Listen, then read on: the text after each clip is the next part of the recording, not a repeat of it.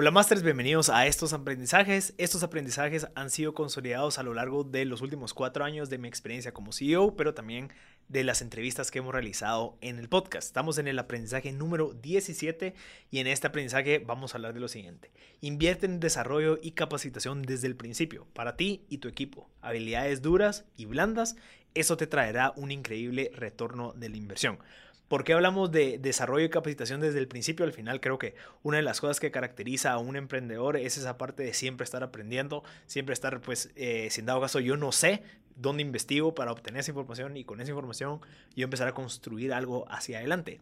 Como decía un dicho, sin dado caso estás ah, eh, pensando poco o no estás pensando, pues empieza a buscar información para que te ayude a tener ideas, criterio y demás.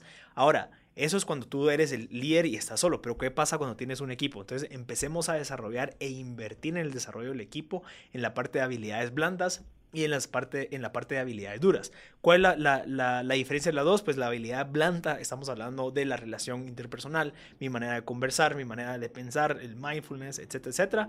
Mientras que una habilidad dura es algo técnico. Si en dado caso yo estoy haciendo producción de podcast, pues yo quiero darle a mi productor pues el mejor equipo, el, la mejor computadora, pues a enseñarle a utilizar los mejores programas, etcétera, etcétera, para que eso pues obviamente tenga una repercusión a largo plazo pues positiva. Entonces, esa inversión del desarrollo interno en tu, parte personal y en la parte de tu equipo te traerá un retorno de la inversión pues a largo plazo de una manera positiva.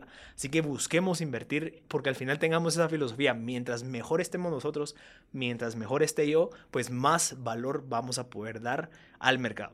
Y ese valor, pues es un intercambio con más valor en, el tema monetario. Así que eh, ese es el aprendizaje número 17. Si quieres leer y profundizar más de esos aprendizajes, te invito a que visites me.gt, en donde vas a encontrar estos aprendizajes pero también vas a encontrar más de 400 entrevistas que hemos realizado a lo largo de los últimos cuatro años con emprendedores, empresarios y líderes. Yo soy Marcel Barscut y te invito a que visites me.gt.